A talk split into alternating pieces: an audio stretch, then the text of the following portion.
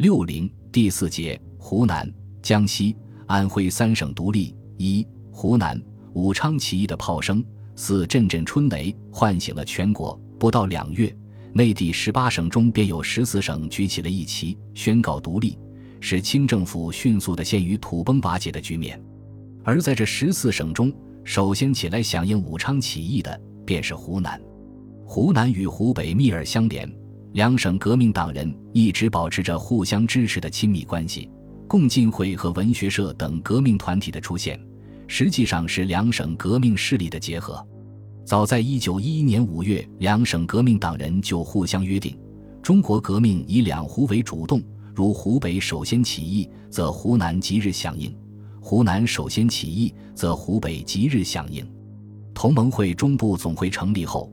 湖南革命党人便分三路进行武装起义的组织准备：杨人负责西路，焦达峰负责中路，邹永成负责南路。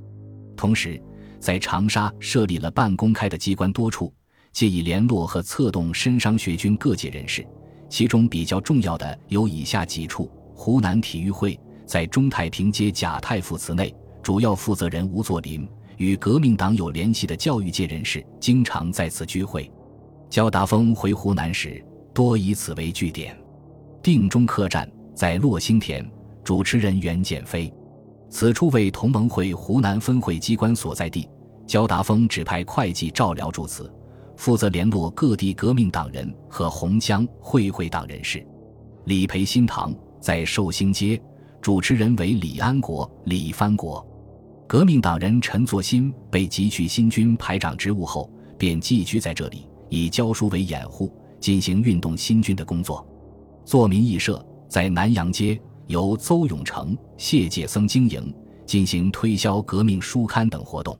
此外，文明秀业女校、复训商业学堂、铁路协赞会、同仁西医诊所、报真书屋以及明德、修业、广义各学堂，都是革命党人活动的场所。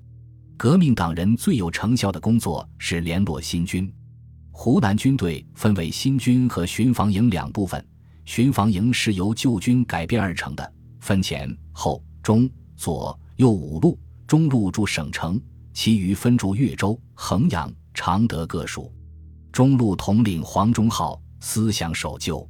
湖南巡抚于成阁对新军有怀疑，遂依靠黄忠浩若长城，军事吸取绝焉。新军有第二十五混成协一协，辖四十九。五十两标，另有炮兵队、马队，都驻扎在长沙城外近郊。新军的下级军官和正副兵目，大都是有一些文化的农民子弟。经革命党人陈作新、刘文锦等宣传鼓动，许多人都接受了排满革命的思想，日益革命化，并且有了初步的组织。各标、营、队、排都有代表，全协各级代表共六十余人。武昌起义后，因交通不便。湖南革命党人直到十月十二日才得到正式消息，而湖南巡抚于成格于武昌起义的当天就接到了警报。于成格深恐武昌的战火烧到湖南，当天与黄忠浩密谋应变之策，决定把受革命党人影响的新军调离长沙四十九标一三营开赴岳阳、临湘五十标一二营开赴宁乡、益阳，以分散革命力量。同时，又把原驻扎各府县的巡防营十余营抽调来长沙布防。正当新军调动之际，湖南革命党人得到了湖北首义的准确消息，于是焦达峰、陈作新乃策动新军代表，向于成阁提出要求说：“新军子弹过少，不能成行，如行，非发子弹三倍不可。”于成阁断然拒绝了新军的要求。焦达峰。陈作新等立即约集新军代表在贾太傅祠开会，一决十八日由城外新军炮队营举火为号，发动起义。届时，炮队营虽然举火，但因城内于城阁防范甚严，各营未能发动，以致起义不成。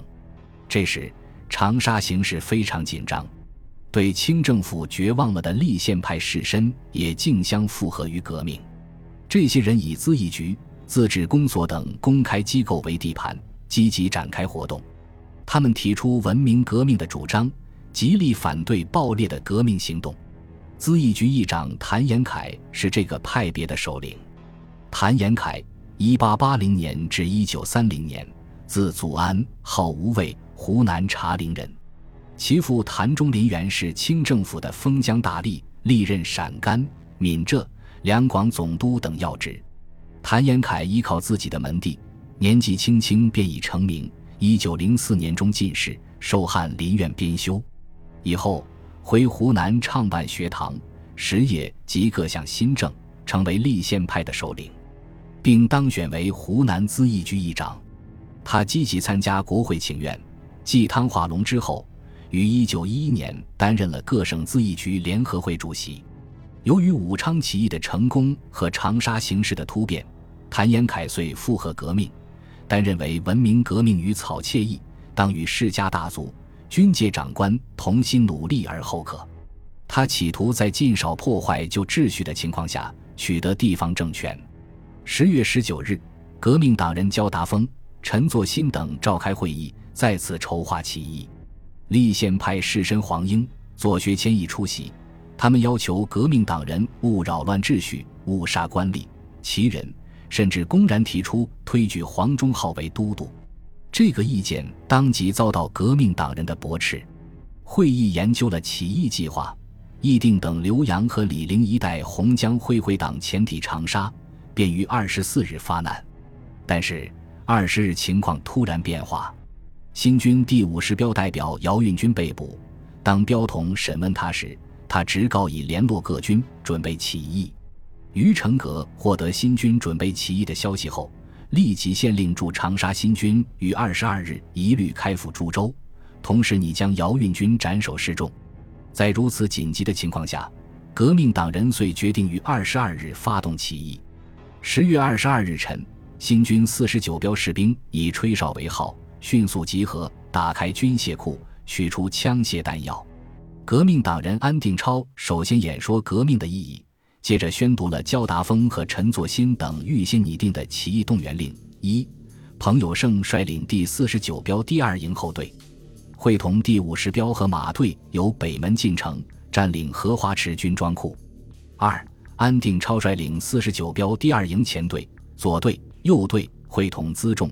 炮兵攻城三营，由小吴门进城，占领资义局。三，李金山率领炮兵营进城后，即到军装局领取炮弹，威胁俘虏。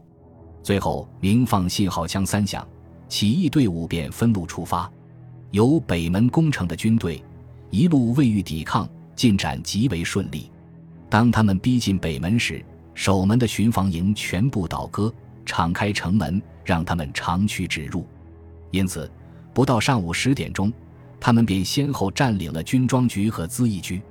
由小吴门攻城的一路则稍费周折。当安定超抵达城门口时，发现城门紧闭，安高喊开门，城上却不加理睬，相持到中午。最后，义军佯装轰城，守城的巡防营才被迫开了城门。安定超带队直奔资义局。这时已是下午三点，焦达峰、陈作新等也都来到资义局，他们立即指挥各路队伍进攻俘虏。